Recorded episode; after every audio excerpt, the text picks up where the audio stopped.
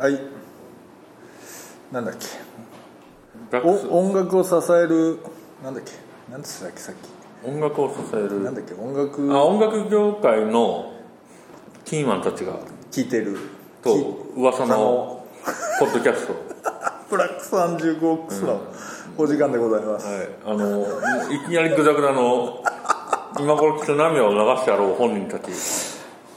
本当にダセえな えーっとそう。なんかねあれだよね。たまたまあれだよね。結構音楽の割とあれでしょ？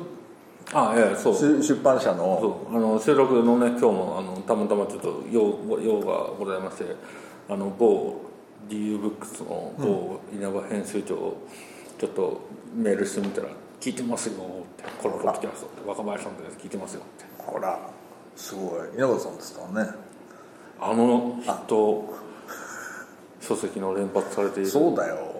D ブックスは俺本当に好きだね。最近あれだね。なんだっけ？ニューニューエイジの？ディスクガイドをね。そう俺まだちょっと入手してないんですがあれはちょっと俺勉強したいなと思ねって、ニューエイジディスクガイド。 obscure ディスクガイド。なんでしたっけ？あのブックオフとかでいっぱい買ってる人たちが 集めて謎のガイドも出してますからね。そうね。攻めてますよ。そう攻めてるよな、俺ちゃんと売れてんだよねでも多分きっとな、まあね。欲しい人今までなかったからやっぱり。そうだよな。あのその上着させるんじゃないものを作るってのはそういうことです。いや素晴らしいよ。素晴らしい。それでねだからそれもそうだし俺この間そのえっとリ立東ベースのね、あの前サンレコ編集長の,、あの国崎さんにお会いしたら「毎日チェックしてます」みたいなあのツイッターのね。ツイッターの「ありがとうございます」っていうね「そう参考にしてますよ」とかっつって。でも最近そういうツイートなんか流れてきますよね。てか本 RP してるじゃないですか。国定なんか、当うん。なんかやっぱり長く続けると。そうですよ。あそうだそうだ。今日はだから栄えある一応500回っていうことで、500回っていうかそうそう、えー、とちょうど今日9月3日が500回目っていうことになってんだけど、ちょっと厳密にカウントしたらずれてたっていう。なるほどね。で、えー、と厳密に言うと今日はまだ498かな。なんですよね。なのでちょっととりあえず明日も明後日も500円500っていうことで投稿されますんでで、まあ、これちょっと出る頃にはもう過ぎてるんで意味まあないんだけど、この後配信ラあの YouTube で配信やるのの前に撮ってるってことですよね。500回記念の。あこれね。そうそうそうそうそうだからこの話はこの後もう一回するけど。もう一回するけど。まあ、500回。おめでとうございます。おめでとうございますっていうかね俺こあこれなんで始まったかって話したっけ？割と最初にしたのか。まあもう一回振り返ってもいいんじゃないですか。あの小熊さんにはあの国庁舎のそのソーシャルなアカウントのちょっと運用をお願いしていてででやり取りしてた時にあれなんだよな。あの数字クワトロって人の新譜が出たんだよな。去年。去年のあれいつ頃？4月ぐらい。よく覚えてますね。そうでしたね。そうだよ。鈴井クワトロそうだから小熊君この数字クワトロの新譜めちゃくちゃいいぞっつって送ったわけですと「本当ですね」とかっつって「投稿しときます?」とかって話になって「待てよこれ投稿するって手があんのか?」と思ってさ。そう。でなんかいろいろ考えて結果これ毎日やれんじゃないかみたいな話になってそれで毎日投稿してみようっていうことなんだよね。そこからねさらに今度は主に99%若林さんによる文章がそう最初はちょっとなんかお宮だけ上げてきゃいいかとか思ってたんだけど意外とそれだとちょっと取り付く島がなさすぎるかなと思ってちょっと解説っていうか一文添えるようになっていき、やっぱ名前だけじゃね名前とだけだけだしまあちょっとねしかもほらあのみんなが知ってそうなもんだったらいいんだけど、ね大体ほとんどみんな知らなそうなのばっかりですから、ね、ほぼ日本の音楽とか上がらないですしね。日本の音楽どれぐらいなんだろうね。あ1%ぐらいじゃないですか多分。いやいやもうちょっとあった。もうちょっとあります、なんでそうだからちょっとねそうなんだよ。でいや意外と続けてみたわけ。でちょっと今あの手元にあるんだけどその500回分をさ一応そのね感動的ですね。こう熱いっすもんね。熱いよ。だってこれ A4 でこういう状態でさ、1枚にだって30個ぐらい入っててこれでだって20枚ぐらいあるんだよまあだからこれはすごいやっぱ日々の努力の結晶。本当だよきっと涙なくしては語れないって、まあ、今夜もう一回語るんで。いや別に全然涙も出てこないがまあいいや、まあそれでだからえーっとまあその500回の振り返りはまあとりあえずいいとしてとりあえず今日はまあ8月の。8月っていうのがどういう月だったかというふうなことで。なんか謎っぽいこととかしたんですか夏っぽいこととかしたんですかはいやしてませんが9月末に社員旅行。あ国際さんの社員旅行。行く？ここでここで言われる。いごめんごめん。あいいですか？お行こうよ。あどこ行くんですか？下田。ああ ありがとうございます。あそれでね宿泊費とあいいっすよいいっすよ。違う違うなんなんだっけるんですか？えーっとねあ現地集合で、あのそうそうそう。だからで往復は自分で出してっていう話で、宿泊は用意してあ。るてかねもう取っちゃったよ。結構多めに部屋を、あ行こうよ行こうよ。ありがとうございます。すいませんラジオ聞いてる皆さん。いやいや行こう行こう。じゃあこうねみんな GoTo だからその9月のいつだっけ？28? 違うかな？なんか、まあ、その頃にはい。下田いると、あの国庁舎ファミリーっつうかね。塾ボックスファミリーがみんないるっていう。ぜひもしご興味ある方ねあのちょっとそろそろ音楽の話じゃないと稲葉さんと国崎さんが泣いてるかもしれないけど。えそれでえっとそうそう一個お詫びをすると、はい。あの前回「テラス人よくねえよ」みたいな話をちょっと散々しちゃったんですけどフォークロアってやつ。何がフォークロアなんだよとかっつってね。ね。4月分ね。そう。でその後だからアルバムが出てあれ最近面白いなと思うのは、えっとね立て続けに EP が出てるわけ。6曲とかね。7曲入りの、でそれもさなんつうんだろう。ちょっと洒落てんだよやっぱりさ。あのなんだっけな。眠れない夜のためのそのバージョン。スリープレスナイツチャプター。そうスリープレスナイトチャプターとなんだっけ。エスケーピズムチャプター。あとなんだっけ。ソルトボックスハウスチャプター。そう。ソルトボックスハウスって何ですか塩の入った箱？そうでそれそれそれで大体6曲7曲入りとかでしょ5曲ぐらいか、6曲入りですかね。6曲か。でアルバムの曲が入ってるだけで特に何も変わってないんですよね。そうなんだよ。で例えばボーイベルの曲とかその眠れない夜のやつとエスケーピズムでどっちも入っててただ1曲目だったり6曲目だったり違いますけど。そうなんだよ。これがどういう趣旨なのかっていうのは分かんないんだが意外とよくてそれが。で俺そのエスケーピズムチャプターっていうのを聞いたらさあれめちゃくちゃいいじゃんとかって思っちゃって。じゃあこの 6曲入りだからなんかあれですよねそのテーマによってアルバムの曲を短めに再編集しそうそうそうそうそうそうしてみたのを聞いてみたらよかった。そうなんだよ。でうっかり「えこれアルバムとバージョン違わない?」とかって思っちゃったんだけど、まあリミックスとかね。そうそうそうそうそう。かなと思ったらそうではないと。てか全然一緒だった。なのでいや不思議なもんだなと思ってやっぱりね俺この話本当に好きなんだけどやっぱりそのなんて言うんだろうな。やっぱりアルバムのジャケットからさタイトルからさ何曲入っててでしかもその並びみたいなことによってやっぱりこっちのもう耳が多分こういうふうに聞くんであるっていうふうなのがやっぱある程度方向づけられててさなんかやっぱその中で聞いてんだよやっぱり。でそれを一回聞いたものをなんかいまいちだなと思ってガチャガチャってまたさ順番変えてみたりとかビジュアル変えてみたりとか。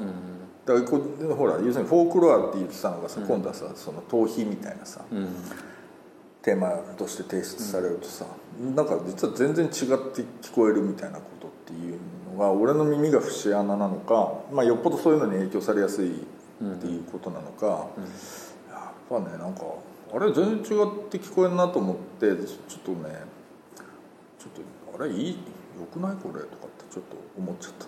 それでちょっと手のひらを変えたっていうのが謝謝罪でやるってこそうそうそう。だからちょっとうんちょっとちゃんと理解してなかったなと思ってちょっとここはそのテーラーにねとお詫び。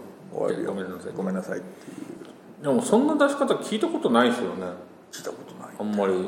なんかプレイリストをミュージシャンが作りますとかあと EP を先に出して、アルバムの宣伝、予告編的に出して、でアルバムこんな感じでしたとか、伝承戦的なね EP はよくありますけどなんかただアルバムの曲に順番並べて、で出し直すっていうの画期的。画期的だと思うけどな。てか他の事例あんのかな、でただ最近の傾向で言うとすぐボデラックスエディションっていうのが結構出る。あありますよね。最近の傾向じゃない、うん。だから一月後ぐらいとか二月後とかにデラックスエディションっていうのが出て、俺が結構好きだったのはあれだほら今年のセリーナ・ゴメスのあの白いジャケのアルバムあったじゃない、あれのデラックスっていうのが多分さ数ヶ月後に出たんだけど、曲がね5曲ぐらい増えてて、曲順がバラッバラになっててもう完全に再編集っぽいわけ。でいいんだよまたそれが。そんな出し方もね。だけどジャケットとかもさまたちょっと別の意味ですげえまた可愛いジャケットで、うんなんかねなんだろうね。だっていうかまあ今のそのああこうビジネスモデルで言うとさ、もう結局再生されたもん勝ちじゃない、うんうんなので例えば同じてか商品数が多い方が有利って話にはなってるんだと思うんだな、いやこれも結局もう一回出すのはニューリリースってことでなんていうんですか出し直すから多分そのプラットフォーム上ではもう一回ニューリリースしてそうそうそうそうそうそう。だから絶えずニューリリースを出し続けてるっていうふうな状況が結構重要なのかなと思って。でこれねちなみになんだけどテイラー・スウィフトのそのあれだからほぼ2週おきぐらいに出てるのかな？分かんないけど、そのとほぼ並行して俺ほら、まあ、今更言うと結構微妙に恥ずかしい話だけどノラ・ジョーンズ好きなんですよ。うんうんう。ん新作出てますよねこの間ね。そうそうそうアルバム出てたけど。でノラ・ジョーンズのコンピっていうのがアップルミュージック上で微妙に出てるわけ。ああじゃあそれも実は。だからそれが 6, 6曲7曲入りぐらいで、でそれはね過去のアルバムの中からえーっとね、キッチン・ジョーンズとかモーニング・ジョーンズとかあレイトナイト・ジョーンズみたいな感じでまあ、それはちょっとあプレイリストっぽい話で、そんな嫌な顔しなくたっていいじゃないか。あいやいやいや。で台所でやっぱ料理しながら聞きたいですよノラ・ジョーン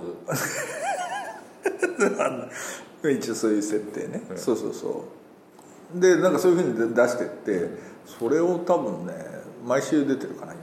へえそう。だからなんかそういうとにかくアクセスポイント増やしていくみたいなことをね。でそういう策略になってんのかなとかって思ったりしてそれはいいことなのか悪いことなのかちょっとわからんがテイラー・スウィフトのやつに関して言うとこれよくできてんなと思って。まあ少なくともね構成 あの手のひら。を返してとか手のひら返すやついるからだからほら、そうなんだよ。だから folklore 聞いてなんかいまいちだったなとかっつっても聞かないじゃん。だけど、あれまたなんか出てんの？みたいな、それリミックス？みたいな感じとかでうっかり聞いちゃうじゃない、ちょっと意外といいなみたいな。感じあったりするから、人に何度もこう参加させると、ね。だから同じネタで何回もサイクルさせるっていう意味ではあの最近ね若林さんあの佐久間さんと本出されてたのの最初の本にも書いてありましたけど、あのなんていうかニューヨーク・タイムズがポッドキャストやってインタビューをポッドキャストにしたり、そのテキストを今まで通りしたりとかいろいろそうそうそう。あの手この手でね分けてみたいな出し方を分けてみたいな。それにまあある意味近いっちゃ近い違う違う違う。だからもうほら結局そのチャンネルごとにお客さんが実は全然違っててだからさ、これ雑誌とかでもさなんかウェブに上げちゃうと紙で読まれないとかさ、なんかその手の話してるけありますね。ど、逆も光的なね。基本的にチャンネル変わるとみんな違うもんだって思ったりするし、そのかぶんないんですよ本当に、なので多分そのいいんだよ。何度も出しゃいいんだよ、当たり前ですけどね。ウェブの記事もう出てたらさ紙に出せばまた写真がねそうそうそうそう。ちょっと印象変わる。曲だってやっぱ順番が変わればねそうそうそうそう。また印象が変わるっていう。あんじゃん。そういうのって、だからなんかウェブで読んだけどえこれ紙になってんだって紙で欲しいかもみたいな話とかっていうのって別に普通にあるじゃん。ね全然ありますそうそうそう。だからなんかそういうことで言うと、まあ、とにかくアクセスポイントを増やそうとすごいですね。これはでもだから CD 売って金稼ぎましょうっていうだけの発想とはもう100もう全然違う話になってきてるなっていうふうな しかも割と誰でも真似できる。うん。であとはそ,、まあ、そういうちょっと音楽ビジネスっぽい話で言うと今月はそのボイラールームが、うん。そのアップルと提携アップルミュージックと提携したっていうのがあってそれでバサーッとほらあれいくつだっけな？200音源すごいあるんですよねアーカイブがね。いや10年やってんだもん。うん。でそれをだから基本的に分配のシステムがちゃんと整備されたっていうことだと思うのでそのなんていうのあるあるこう DJ セットの中でかかった曲とかっていうのに対して全部その支払いもされるし DJ にも支払いがされるしっていうふうなだから曲かけてる曲のあれにそうそうそうそうそう。だからそれはまあ割とこうまあフェアなあれだっていうふうな感じにはなるんだと思うので実はだからその今までみんながサウンドクラウドみたいのでやってた話がこうそのストリーミングサービス内でもしかするとマネタイズが可能になるっていうモデルになってくるのかなでもなんかあれそれこそアップルミュージックはそこは進んでますよね。なんかフランク・オーシャンの「ブロンデッド・ラズ」がね、きレディオっていうのかな？聞いてもあの曲がねうまい感じにつながって切り替わるっていうのを、切り人の曲と人の曲が切り替わるのがシームレスにいくのがうん。もう結構前からできてて、だからそれがあったから多分そっか。なんかまあ Spotify でもあるのかもしれないけどなんか Apple Music の方がその辺はうまくやってる感じがね。かもな。そうかもな。だからちょっとそのわかんない。その DJ カルチャーっぽいものをちゃんとプラットフォーム内に取り込むっていう戦略なんかどうか知らないけど、でもまあでもボイラールームってすげえ数なのな。俺びっくりしちゃった。そのなんかその記事みたいの見てて、えーっと2000 2000とかって話じゃなかった？なんかそのすごい。これまでのアーカイブってこそれどうどういうふうにどういうふうにマネタイズしてんだみたいなさ。5000人の DJ8000 セットだよ。200都市でやってんかしまあ、日本人とかもバンバンね、やってますからね、すごいやっぱそうやってでちゃんといい人がね当たり前ですけど、出ていてで YouTube で今まではまあ見れたって見れたんでしょうけど、まあでもなんていうかそれもやっぱ結局チャンネルを増やそうそうだね。的な。だしまあちゃんとほらマネタイズできるそういうプラットフォームだからな、まあやっぱりいいんじゃない？ただやっぱりそういうのが整備されてくるとね今度、この間だからさドミューン行ったのね。なんかちょっと、あのイベントであね和田さんってアーティストの方の,、あのイベントで行ったわけ。で宇川さんにさちょっと雑談しててさ。やっぱほら今コロナ以降そのライブハウスとかが配信じゃ配信じゃっつってさ、言ってるじゃない。でそれこそ宇川さんのところにいっぱいそういう問い合わせくんだって、でもう教えてあげてんだって。こういう配信の設備とかこうこうやるんですよとか、機材これがいいっすよとかっていう話をさ、ところがさまあ小川君も結構もう数ヶ月前からそれ言ってたけどさ飽きません？みたいな話とかもあるじゃない？っていうかそれ見る？みたいな話、そうだね。でもう完全に飽飽和していく一方じゃない、でこれ結構難しい話になってくるなって思っちゃった。やっぱみんなが配信に移行するじゃん、でそうするとさライブハウスってさ基本的にキャパがあるじゃん、でキャパがあるから値段がつけられるんだよ、つまり50人しか入れないから4000円ですみたいな話、じゃん、でそれがなんかなくなるわけだろ。そうですね。でぼわっとそれがもう極端な話世界中に広がっちゃうみたいなことになるでしょ、ででしかもさ例えば1回ある人のライブやってすげえ人入ったみたいな、その配信でね、何千人にも見られたみたいな話あったとして、それ2回目ってあんのかっていう気もしない？まあ。つまりそれ何度も何度もやれんだっけみたいな話？だから生のライブを何回もその配信したりなんだりってさっきのね、テイラー・スウィフト的な意味での出し直しはできるかもしれないけど配信ライブっていうのはあんまりちょっとそういう風なのができないよっていう、できない。そう。でまあアーカイブにしていけばそれなりに価値は生んでいくしアーカイブが厚くなればなるほどその結局マネタイズもしやすくなるはずなんだけれどもただ結局そうするとそれって先行者利益がすげえ強く働くので結局誰がどうやってもボイラールームとかドミューンに勝てないっていう話にやっぱなっていく気はするわけ。だからドミューンとか実はねやっぱお客さん増えてるっていう。このご時世の中で。その問題をどうするかっていうのをじゃあ次に。え？20分。30分だよ。30分だ。そう。そうだノブ 失礼。そう。そうだからその話をいやだからね結構なんかシビアな話になってくるなっていう気はすんな。とかさだって普通にフェスみたいな話であれよ。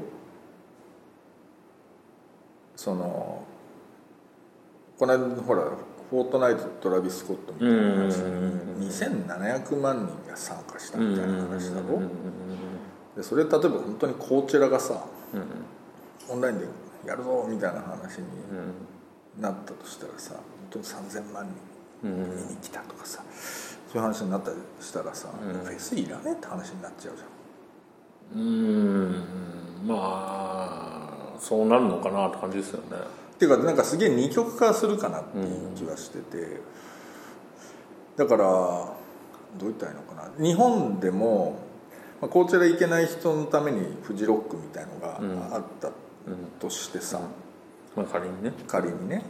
でそれがいらなくなっちゃうっていう話になったとすると分かる言うてるえーまあ別に日本にいてコーチェラに行けるんだったらもう日本のフェスはまあ多分大体のリスナーはそうはなんないですけど、まああの海外のね音楽が好きな人はそうなり得る可能性が高いってことですよね、うん、かなっていうふうな、てかそれ価値出すのすげえ難しくなるよ。ね。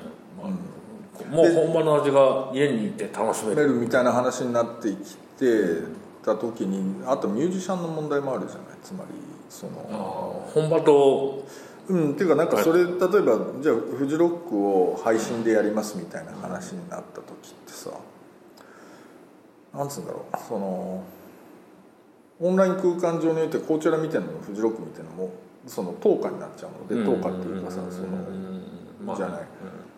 そしたら別になんかこちらでよくねみたいな話で。でこちらでビリアリッシュでせフジロックでビリアリッシュでせみたいなことにその意味的な差がなくなるので、まあそうですね。はい、その少なくとも YouTube とかで見てる。範囲においては、そうするとさなんかもうグローバルにでかいものはただひたすらでかくなっていくが、ローカルなものっていうのはもうどんどんどんどん太刀打ちできなくなってくるんじゃないのかなっていうふうな気がして、結構これねみんな配信だとかっつって配信に行くとなんかみ逆に首絞めることになるのかなっていうふうなことをちょっと思ったりするかな。わかんない。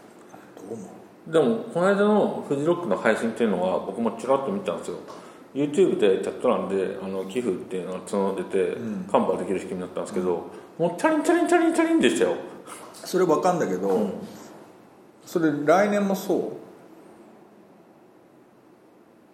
う？まあ来年もコロナだったら多分来年もフジロック懐かしもチャリンチャリンチャリンなんのか。したらどうなんですかね。わかんねえんだよ。だからそれ1回目はなんとなくみんなそうなるような気はするんだけどそれもさなんとなくさうーんどうまあでも言わ言わんとしたいことは。でも結局みんなローカルの場所にあのー人数の差はもちろんそれぞれのベニューとかフェスとかにあると思うんですけどそれぞれが愛着があるから応援するってだからクラウドファンディングとかっていうのは大体そうじゃないですか、あのライブハウスが好きだからクラウドファンディングやってるなら助けようみたいなので実際それで助けられてる人たちももちろんもちろんもちろん。まあ、いるけど、まあ、ただそれが要はあのもうちょっと長いスパンで考えた時にどうなのよって話ですよね。でねこれあのうちのスタッフの原田君っていうのがスポーツ好きなんですよ、はで昨日ねなんか話してて今年のサッカーのチャンピオンズリーグはその決勝っつうのはさどこだっけ？パリ・サンジェルマンとバイエルン・ミュンヘンかな？合ってる？そう。でこの10年ぐらいでもうベストマッチだったっていう話はしてたわけ、でその NBA のファイナルっていうのもちょうどやってて、で無観客でやってる両方とも、で NBA のファイナルもすすっげえ良かったっすみたいな話になってるわけ。でねだからほら客入ってんの重要だみたいな話って実は嘘だったかもしれないっていう話がさ。でそのパフォーマンスっていう話で言うとえ実は無観客の方がパフォーマンス高い可能性があるんじゃないか、まあ、今こういう時期だからっていうのももちろんあるのかもしれないんだけど、ただ可能性としてはあり得る。あり,、あり得てそれこそだから冒頭にお話しした国崎さんとこの間話したら、要するにああの立東ベースでその、ライブ配信やってて、その環境いいじゃないあそこ、それこそ国崎さんがやってるわけだから、その音響的なあれはすごいいいのでそのすげえ集中した環境でライブやれるっていうふうなことなんだって、配信のね。で客はもちろんいるのでだから練習とは全然違うんだけど、一応ライブなんだが、その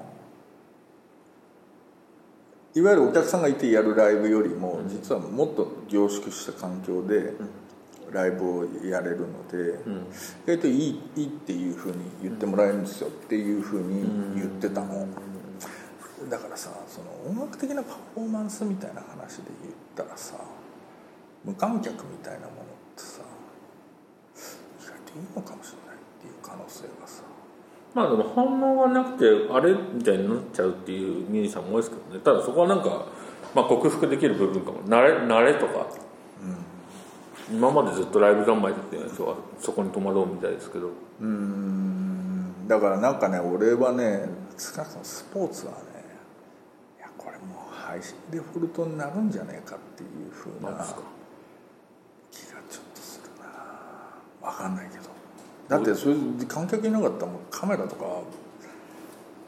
ブワーッと受けるんだよ。とかもう上とかドローンとかバンバン飛ばしたりだってできるわけじゃん。まあ、新しい野球になるかもしれないですよね。なんか僕とあの凪良光隆さんで話してるのは、今年の日本のプロ野球なんかおいいいいところもあるんだけどやっぱオープン戦観客がいなくてオープン戦みたいでなんかどうにも盛り上がらんねっていう。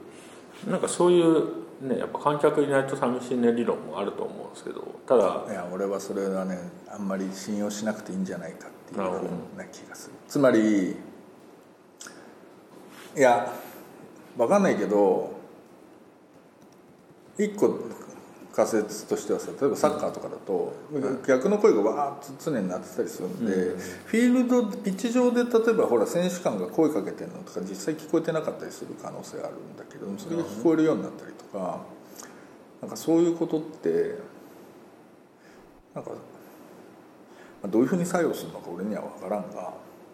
でも k p o p のライブとか見てるともうすでに観客があのバーってスクリーンにふうになってたりとかね。てでみんなでキャーとか言ってるのがもうあれが実装されたら一発ですよね。みたいな話だし、そう。だから観客が要するに見られてるぞっていう感覚だけが与えられていて、みたいな話だと、いや俺はねちょっとねそっちに行くなっていう予感をあのね。音楽も音楽はまあちょっと分かんない。でまあスポーツにもよるだろうなっていう気はするんだけど少なくとも俺アメリカ型のスポーツはやっぱりそういうそもそもテレビ向きに編成されてるのでうん。そっちに行くかなみたいな気は野してて。球とかねそうだね。それで多分実際に観客っていうか現場で見れるのは向こうから限られた VIP シートしかないみたいな話だとうん。そっちはそっちで別にビジネス化できるような気がするなるほそうだから F1 とかもさ無観客でやってんだけどさ、なんかやっぱり映像のクオリティがまた上がっちゃってるっつっててさ、でカメラの台数とか増やしてさ、だからやっぱりその配信デフォルトみたいになってて資金力あるところはやっぱりもうぐいぐいそっちに行くんじゃないのかなっていうふうな気がするぞというところで、とりあえず30分。はいなんでまあまあ何の話だったか分かんなくして、まあ、ちょっとその最近のやっぱちょっとね、うん。まあ、配信ライブ気になるところですからね。そうそうそう。だからみんなあんま行かない方がいいんじゃないかなっていうのをちょっとちょっとちょっと考えた方がよくないかっていあうのね、大きいところは勝つけど、大きいところ今全部大きいところの話で。そう。だから大きいとこはねかひたすら勝てるんだよだから結構本当にチキンレースっぽくなると思う。あの、有名アーティスト呼んでこれてとか、うん、資金力があるところが勝つってまあインターネットってずっとそうじゃん。だからやっぱその原理の中でちっちゃい人たちはどうなるかな。だからよっぽど個性がないととか、よっぽどその企画に面白さがないとやっぱりドミューンとか強いのはやっぱ宇川さんの企画力があるからねねやっぱり、それはね絶そうだからなんかこの人このアーティスト出したらなんとなく数字が取れたみたいなのって結局そこのチャンネルのファンじゃないから結局。対お母さんが言うならそう間違いないだろう信頼がねそうそうそうそう10年以上、まあ、もっと前からずっと活躍されますけど、うん。そう。ドミューンがね10年やってきた。そう。っていうな。ちょっと分かんなくなってきた。っていうわけでとりあえず1回目お疲れ様でした。30分でしたね。30分です。はい。はい。というわけでありがとうございます